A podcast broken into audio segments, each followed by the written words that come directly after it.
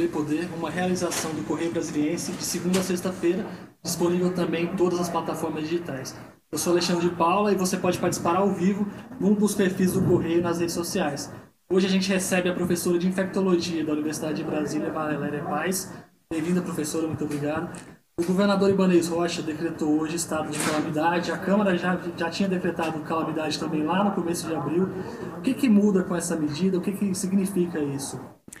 É, bom, nós estamos numa situação de emergência em saúde pública, né? acho que é a maior emergência aí dos, dos últimos tempos, né? então a gente precisa realmente de investimentos fortes, principalmente na área de prevenção e pa, também para o tratamento das pessoas que já estão acometidas pela Covid-19. Então, acho que o principal sentido seria esse é um alerta e um pedido de, de ajuda para o governo federal, esse, essa, essa medida? Sim, é, é um alerta. acho que a população já está acompanhando aí há algum tempo e nós observamos aí nos últimos dias um aumento mais acelerado aí do número de casos e do número de mortes também. Só esse decreto é suficiente para resolver o problema?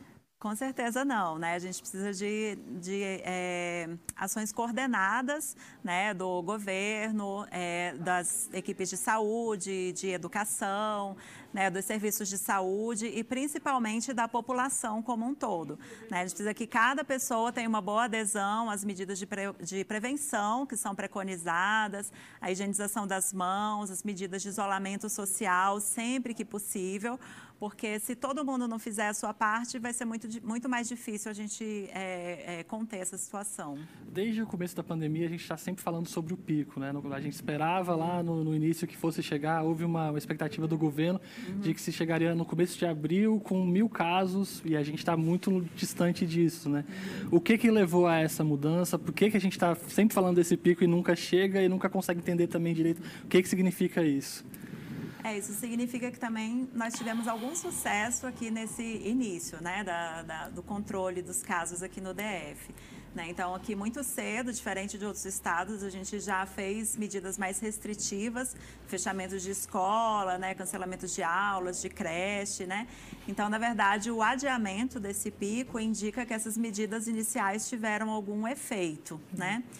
A gente imagina que agora a gente está num, num, número grande aí de casos, mas a gente só vai saber que a gente passou do pico quando a gente observar a redução dos números de casos no dia após dia. É, a secretaria trabalha com a possibilidade de que seja nessa semana ou nas próximas, mas é difícil saber, então, precisar quando é, quando é que ele vai chegar de fato. É, nós temos que estar preparados a cada momento, né? Quando a gente vê aí o aumento de casos, a gente sabe que tem que ter mais recurso hospitalar, mais recurso de atendimento, maior preparação dos laboratórios, né? Mas a gente tem que intensificar as medidas, né? Mas assim, a gente só vai ter certeza mesmo quando passar. Esse pico, para ficar um pouco mais claro, é o momento em que teria o maior número de casos e, e, consequentemente, também de mortes, possivelmente. Isso, é o número máximo de casos. Então, assim, se a gente está tendo transmissão do vírus, é, mais ou menos 15 dias depois é que acontece o, o, o, aumento das internações relacionadas àquele momento de, de transmissão.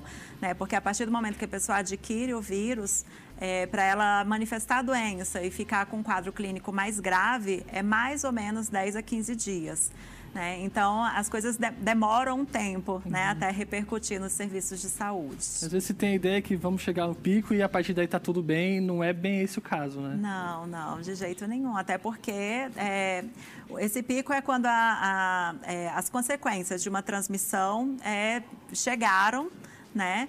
Mas essa transmissão, enquanto a gente, digamos assim, eu sei que é trágico a gente falar isso, mas se a gente não tiver uma 100% da população já teve, enquanto tiver uma pessoa vulnerável, a gente precisa proteger aquela pessoa para que ela não adquira.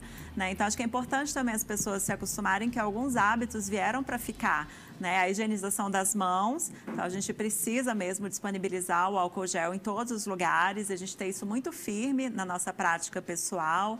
Então, limpezas de ambiente, né? O uso das máscaras também vai perdurar por um tempo bem longo, principalmente em locais públicos.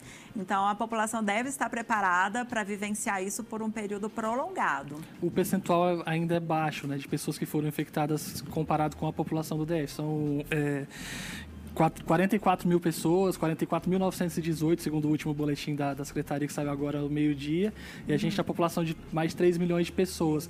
Então, se não houver cuidado, a gente pode ter novas ondas e esse pico acontecer novamente, talvez até maior depois. É, é isso que a gente está observando no exterior, né? Uhum. É, acontece um pico, é, faz o, as medidas de controle, você consegue controlar e esse momento de reabertura dos serviços é, é, muito delicado, né? Porque se você tem contato de pessoas, principalmente agora que a gente não tem uma vacina, então, eu posso continuar tendo novas transmissões e, e, e, e, novos casos, né? A gente, quando analisa os dados do DF com os dados brasileiros, a, a taxa de letalidade, a quantidade de pessoas que morreram é menor, né? O, no Brasil, com os dados de ontem, eram 4,2% das pessoas que foram contaminadas morreram. No DF, 1,2%. O que, que fez com que a gente tivesse esse número menor de mortos? Eu acredito que aqui no Distrito Federal, pela nossa característica da nossa região, que é menor, nós conseguimos fazer mais exames. Né? Então, acredito que a gente conseguiu, por mais tempo, fazer exame em pessoas com quadro clínico mais leve.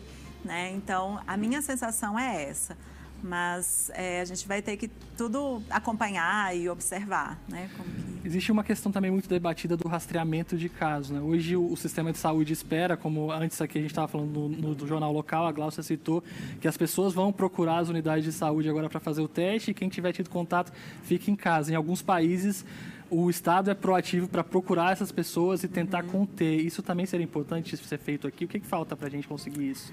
É, então, primeiro eu queria mencionar a respeito dos testes rápidos, né, que são exames sorológicos e eles são estudados e validados é, para fazer o diagnóstico em pessoas sintomáticas. Então, uma pessoa que não está sentindo nada, que faça o teste, nós não sabemos, por exemplo, qual a sensibilidade, qual a especificidade, qual a confiabilidade daquele resultado. Então, é por isso que a orientação do teste sorológico foi para a pessoa com sintomas. É, o padrão e também uma outra questão do teste sorológico é que ela só é, dá o diagnóstico a partir do oitavo dia que a pessoa já está com sintomas. Então, se a pessoa começar com febre e no, um dia depois ela for fazer o teste rápido, ele ainda assim vai vir negativo, mesmo que a pessoa já esteja com, com a Covid-19. O melhor método para fazer o diagnóstico, ele se chama PCR. É o método que extrai o próprio material genético do vírus das narinas, né? Um exame que vocês já devem ter visto, é semelhante a um cotonete, né? Na, na narina. Esse seria o melhor exame e também seria o exame laboratorial indicado para um contato próximo de uma pessoa portadora da Covid-19. Uhum. Só que, assim, aqui, como em várias partes do mundo também, a gente está tendo que se organizar porque, por exemplo, o, o LACEN tem uma capacidade de realização de exames e a gente tem que priorizar os casos graves, as pessoas mais doentes, né? E, e quando a gente conseguir dar esses diagnósticos em tempo hábil, a gente vai ampliando a realização desses exames para outras situações. Professor, o GDF estuda abrir os setores que estão fechados ainda, os poucos setores que estão fechados ainda, como bares, restaurantes, salões de beleza, as academias é o momento da gente pensar nisso? A gente tem segurança para fazer uma medida desse tipo? É, eu ainda estou preocupada né, com o aumento do número de casos. Né? E o que eu estou vendo hoje, como eu mencionei anteriormente, se refere a uma, a uma transmissão que aconteceu há mais ou menos 15 dias. Né? Então, a minha preocupação com essa flexibilização é da gente ter um aumento muito abrupto, né? porque a gente sabe que a nossa capacidade de hospitalar, né, tanto pública quanto privada, é uma capacidade limitada e me preocupa muito. É, a gente vê, desde que foram feitas as primeiras medidas de flexibilização, como aberturas das lojas de rua, dos shoppings, que os casos aumentaram muito. Já dá para dizer que tem relação, mesmo que uma relação indireta, uma coisa com a outra? Sim, é, é, faz, faz todo sentido. Né? Então, assim, esse vírus ele pode afetar qualquer pessoa, né? Então, a gente não tem vacina ainda. Então, se a gente tiver contato próximo entre pessoas, a gente já sabe que essa transmissão pode acontecer, né? A gente já aprendeu também que, é, mesmo dois dias, um a dois dias antes do primeiro sintoma aparecer, a pessoa já pode estar transmitindo. E tem pessoas que têm um quadro quase imperceptível, a gente chama óligo ou assintomático, também podem transmitir. Então, é isso. Se eu tiver um ponto de encontro de aglomeração de pessoas, eu estou assumindo o risco de que ali pode acontecer uma transmissão. Então é, é, daí que vem a preocupação. O governador de Goiás decretou lockdown hoje por um período. Houve essa discussão aqui no, no DF. Na sexta-feira, o governador Ibanez Rocha chegou a dizer que estava analisando a possibilidade de um lockdown mais curto, ali de três dias. Aí chegaram alguns respiradores, ele avaliou que não seria necessário. A senhora acha que a gente pode chegar a esse ponto de ser necessário um lockdown aqui no DF também? Ou já é necessário um lockdown aqui no DF? É, a gente não tem como descartar essa, essa possibilidade. Acho que a gente tem que estar preparado para qualquer momento né, isso acontecer, porque a gente tem que ter uma clareza como sociedade que as vidas estão em primeiro lugar. Né? Então, isso foi muito questionado ali no, no início, né? Ah, será que a gente não tem que aceitar um pouco algumas transmissões, algumas mortes, né, e tudo? Eu acredito que não. Eu sou médica, eu acho que a nossa missão de profissional de saúde é salvar vidas e a gente não quer perder nenhuma vida e por isso a gente tem que evitar todas as tra transmissões possíveis. E eu acredito que enquanto sociedade a gente tem que se organizar para que isso seja viabilizado. Essa questão que a senhora citou, tem quem defenda que seria melhor deixar que as pessoas se contaminassem, porque inevitavelmente isso vai acontecer, mas tem o perigo também uhum. da nossa capacidade de atender essas pessoas. Esse é o grande risco, né? Exatamente. A gente não sabe quem que vai evoluir de uma forma mais grave, quem que vai morrer. Eu não quero que ninguém da minha família seja acometido, não quero arriscar que algum familiar meu tenha forma grave e acabe falecendo. Então, ninguém quer, né? Então, acho que é o momento da gente, como sociedade, colocar a vida humana em primeiro lugar. Quais são as alternativas que a gente tem hoje com, com o cenário que a gente tem atualmente, com o nosso quadro atual? O que, que dá para fazer para buscar um caminho melhor daqui para frente? Então, eu acho que a gente está aprendendo, né, como, como sociedade, por exemplo, essa reorganização do, da força de trabalho, né, o trabalho à distância, isso é, evoluiu de uma forma mais acelerada, de uma forma mais rápida. Eu, eu, eu faço uma analogia com o que a gente viu nos hospitais. Né? Então, nos hospitais, a gente precisou de uma reorganização interna dos serviços. Né? Então, a gente até interrompeu alguns serviços menos urgentes para a gente se organizar e ter mais capacidade de receber as pessoas portadoras da Covid-19. Então, nesse período que a gente parou, a gente, ah, vamos fazer treinamentos, vamos comprar os equipamentos de proteção individual, vamos estudar o assunto, vamos preparar todo mundo. Quando chegaram os pacientes, estava todo mundo mais pronto uhum. para receber.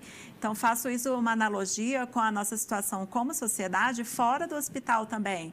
Então, a gente está nesse momento dessa parada e que as soluções vão vão aparecer. Tem muita gente pesquisando, é, fazendo muitas pesquisas científicas sobre isso, como isso poderia ser feito. E a gente tem que aproveitar também isso para resolver alguns problemas antigos. Né? Então, a gente sabe que o ônibus, transporte coletivo, ônibus lotado sempre foi um problema. Agora, a gente tem um motivo muito forte para resolver de uma vez por todas toda esse problema. Então, é disso que eu estou falando, uhum. né? Que a gente tem como tem que crescer como sociedade para obter esses ganhos e ter melhorias assim que vão ficar para sempre. Depois de mais de 100 dias das primeiras medidas mais restritivas, muita gente também começa a questionar a questão do isolamento social. Existe uma questão também de saúde mental, das pessoas é, cansadas de ficar em casa, sentindo falta do contato. Mas o isolamento social ainda é necessário, ainda é uma arma muito eficaz nesse momento? Sim, acho que a gente, ó, a gente tem que pensar assim, que quem está saindo do isolamento social está decidindo correr um risco. Né? Então, ela está correndo um risco de adquirir a Covid-19.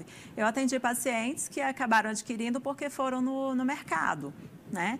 Então, a gente não tem como calcular isso. Então, eu tenho que então, o que, que eu posso fazer para minimizar? Eu vou sair de máscara, eu vou, a, vou higienizando as mãos várias vezes seguidas, eu vou fazer uma saída rápida, eu já vou sair com uma lista e tudo. Então, esse tipo de. São essas pequenas mudanças né, que a gente tem que ser firme nesse momento. Claro que é desconfortável, está todo mundo saindo da sua zona de conforto, né? Tá todo mundo cancelou viagens, cancelou projetos. É desagradável a gente mudar o nosso fim de semana, a gente não ter festa junina, né? Mas a gente tem que pensar que é por um motivo maior, né? E acho que é um momento também de reflexão, né? O que, que a gente pode aprender com isso tudo. Quais essas medidas práticas que as pessoas podem tomar em casa para a gente informar quem está assistindo são mais eficazes? O que, que a senhora recomenda que quem está lá faça o tempo todo? Quais são uhum. os, os principais métodos para se proteger? É, então, uma principal é a higienização das mãos.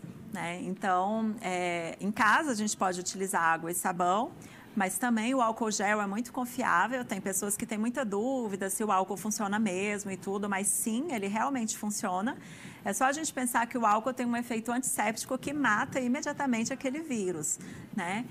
É, uma outra dúvida que eu tenho visto muito é as pessoas utilizando luvas, porque elas têm uma sensação de que vão ficar mais protegidas.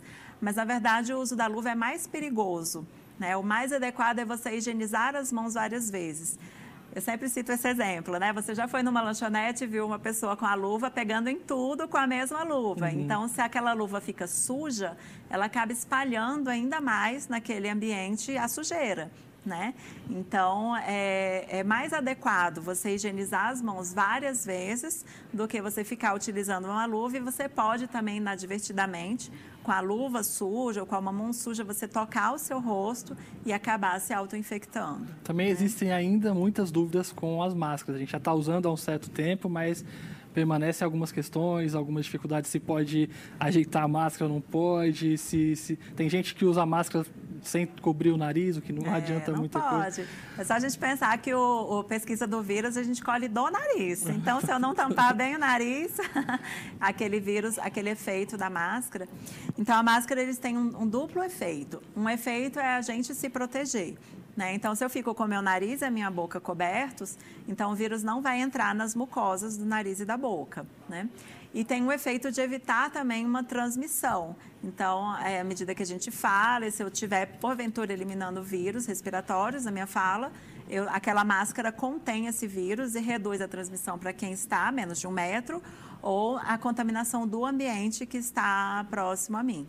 A máscara sozinha, ela não é suficiente, porque, por exemplo, os meus olhos ficam de fora. Então, eventualmente, eu posso tocar e, e acabar me infectando. Por isso que tem que sempre ser associado a outras formas de prevenção. E também não pode repetir a mesma máscara sempre. As máscaras descartáveis, obviamente, têm que ser descartadas, né? Precisam ser higienizadas. Qual a melhor forma de higienizar? Então, essas que são de, de TNT, de, de material é, descartável, tem que jogar fora mesmo. Uhum. A gente uhum. não recomenda nenhum, nenhuma higienização. Tem gente que tenta aplicar álcool, tudo, mas ela não é uma forma garantida de higienização. Então, máscara descartável é jogar fora mesmo.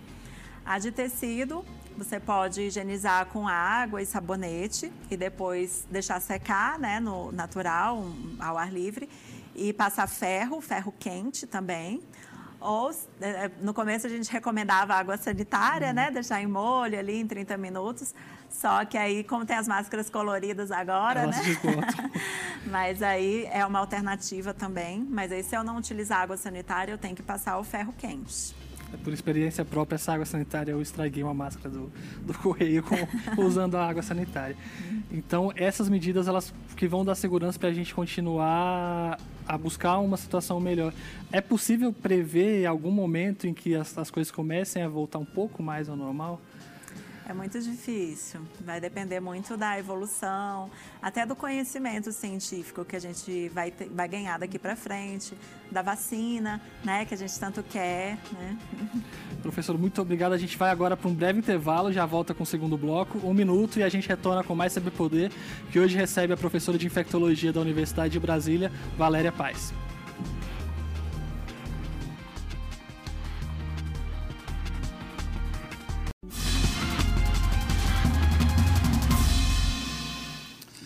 Gente volta agora com o segundo bloco do CB Poder, que hoje recebe a professora de infectologia da Universidade de Brasília, Valéria Paz.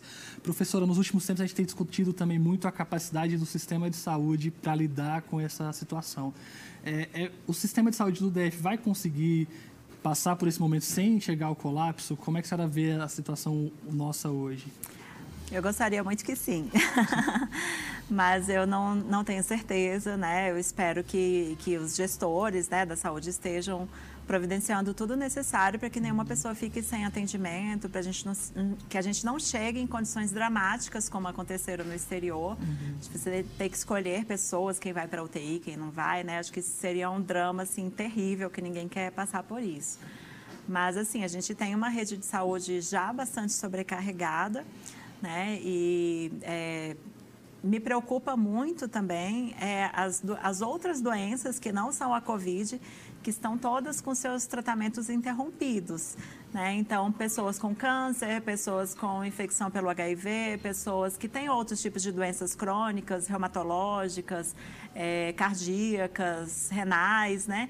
Então, eu queria passar essa mensagem também para que essas pessoas continuem se cuidando, para que suas doenças de base não descompensem. Uhum. Mas é, a gente tem que ter essa preocupação que em algum momento a gente vai ter que retomar esses atendimentos para que a gente não tenha uma piora é, deste outro lado também, que é uma outra questão que pode também sobrecarregar o nosso sistema de saúde. Pode ter um reflexo no futuro, né? Existe um Sim. pouco a, a, ideia de que agora a gente suspendeu os cuidados com os outros, é. outros, as outras áreas da saúde, né? mas não, também não pode ser dessa maneira. Né? É, pensar dos dois lados, né, digamos assim. Uhum. Tem se discutido também muito a questão dos insumos, que é um problema mundial, né? Faltam medicamentos, faltam equipamentos uhum. de proteção. Como, como lidar com essa, com essa questão? A gente não estava preparado para o um momento. A gente, não digo só o DF, mas a, uhum. a gente, mundo, não estava preparado para lidar com, com uma situação assim? É, não estávamos.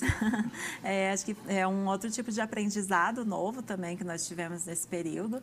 Então, eu trabalho com prevenção de infecções hospitalares e uma das minhas atribuições também é, é aconselhar qual equipamento de proteção é adequado, porque aquele profissional da saúde que está ali, ele é muito precioso. Né? Eu não quero de jeito nenhum que ele adoeça. E, ao mesmo tempo, com essa crise de materiais, a gente tem que fazer uma equação para não faltar para ninguém. Uhum.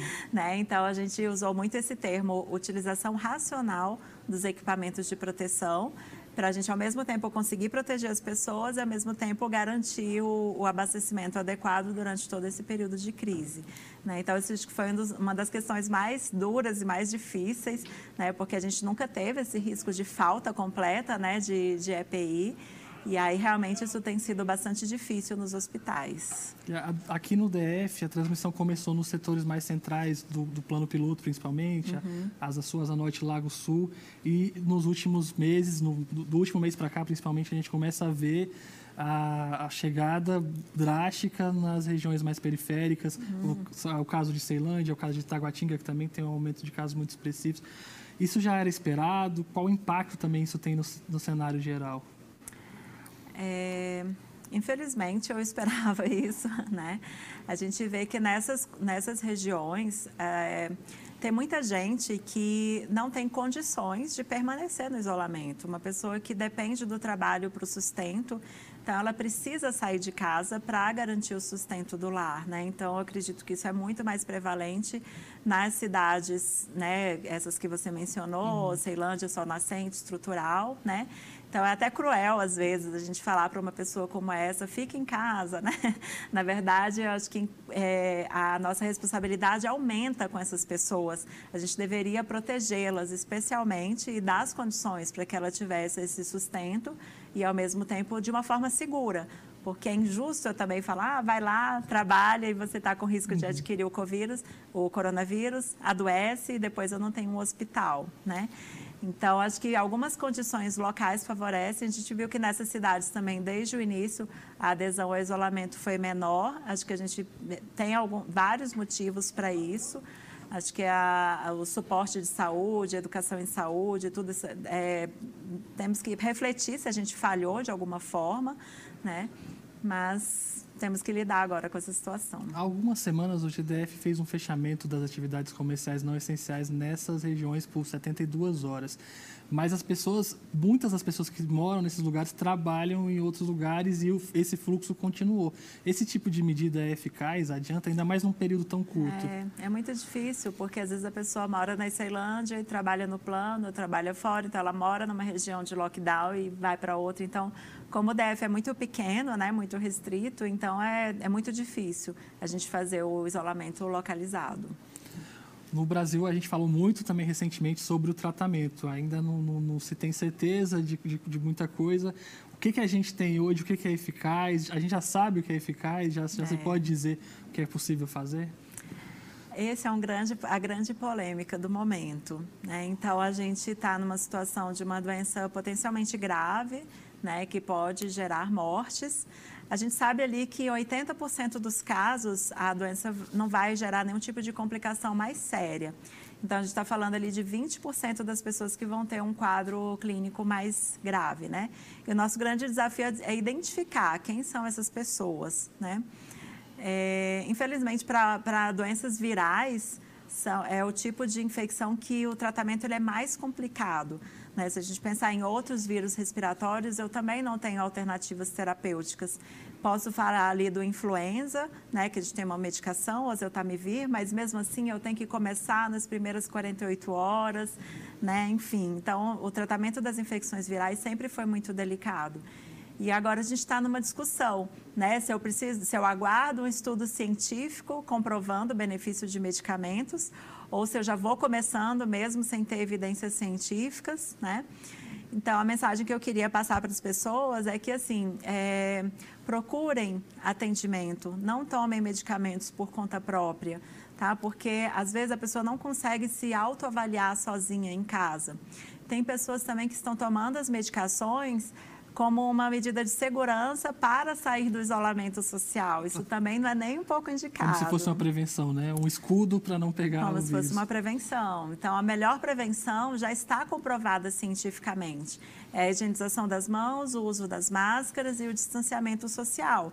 O medicamento não vai substituir essas recomendações. Então, não, não tomem medicamentos por conta própria. A gente está vendo uma crise das pessoas buscarem esses medicamentos desesperadamente nas farmácias. Já vi casos de pessoas de irem em lojas veterinárias comprar medicamento, né? E um medicamento que não tem eficácia comprovada e que, por outro lado, pode dar muitos efeitos colaterais. Um aspecto que a gente está observando dos pacientes que estão chegando no pronto-socorro com a Covid é que, que muitas vezes ele, ele não percebe que ele está com a oxigenação do sangue tão baixa. Né? Ele falou, ah, estou com um pouco de falta de ar. Quando você vai fazer o exame, a oxigenação está mais baixa ainda. Então, não substituam a avaliação médica por nenhum outro tipo de medida, ou medicamento ou tratamento. E nenhum medicamento substitui as práticas de prevenção. E isso vale também não só para a Covid, né? Para outras pra doenças tudo, também. Né? Para tudo, né? Então, porque às vezes é mais fácil eu tomar um remédio do que eu ter uma atitude, né? algum determinado comportamento. Né? E aí uma coisa não, não exclui a outra. Né? Em determinados contextos eu posso associar as duas coisas. Né? Mas uma coisa não exclui a outra. Uma dúvida de muita gente também é se quem já pegou está totalmente livre ou se existe alguma possibilidade de ser infectado novamente, se o vírus pode passar por mutações e a pessoa não está mais imune. O que se sabe a respeito disso até agora? É, aparentemente, é, se acontece uma reinfecção, ela é muito pouco frequente. Tá? Então, é, não parece ser o comum. Isso não aconteceu nos outros países, não foi um problema, né? A segunda onda, quando veio, geralmente foi em pessoas que não tinham adquirido previamente. A gente tem alguns casos pontuais que estão em investigação, e esses casos, muitas vezes, quando se investigou aprofundadamente, era porque a pessoa não estava completamente curada ou porque é, foi a pessoa adquiriu um outro vírus respiratório por cima e achou que era o mesmo, né? E alguns casos específicos mesmo que estão como, como os mais prováveis, mas isso não parece ser o mais frequente. Mas aí eu vou querer passar outro recado.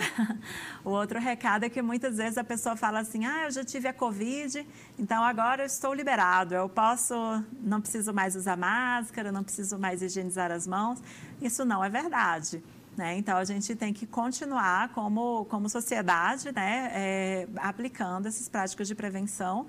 Essa resposta definitiva de que quem já teve, não adquire duas vezes, tudo vai vir no longo prazo. Né? Então, gente, vamos lembrar mais uma vez, a gente está completando agora sete meses que a gente sabe que existe esse problema. Então, para qualquer agravo na medicina, é muito pouco tempo. Né? A gente tem muito que aprender ainda.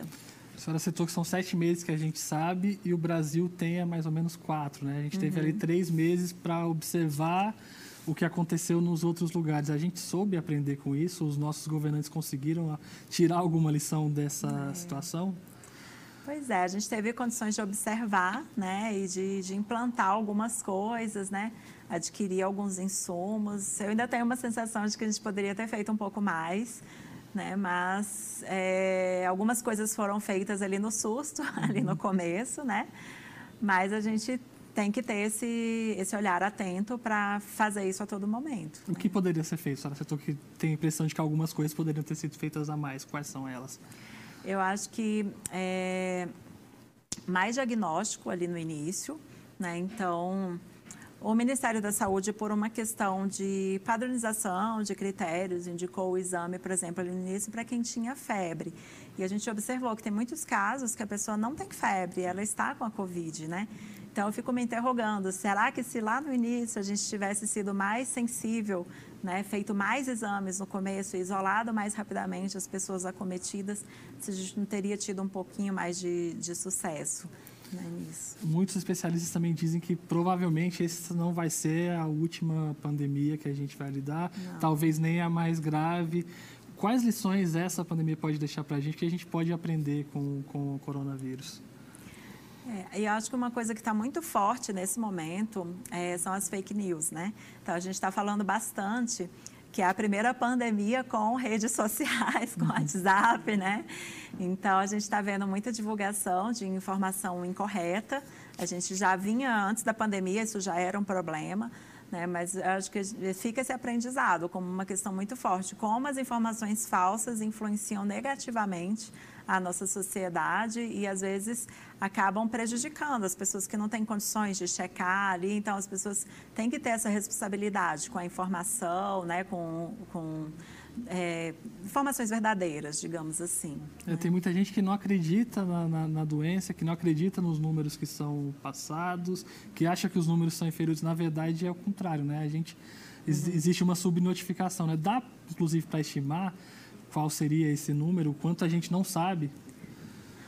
É, é, a gente tem alguns estudos em andamento, né, que chegam a números dramáticos, né, que a gente sabe só um décimo, né, do, do número de casos. Então, acredito que nesse momento eu não consigo dar uma uhum. resposta assim, certeza absoluta, né?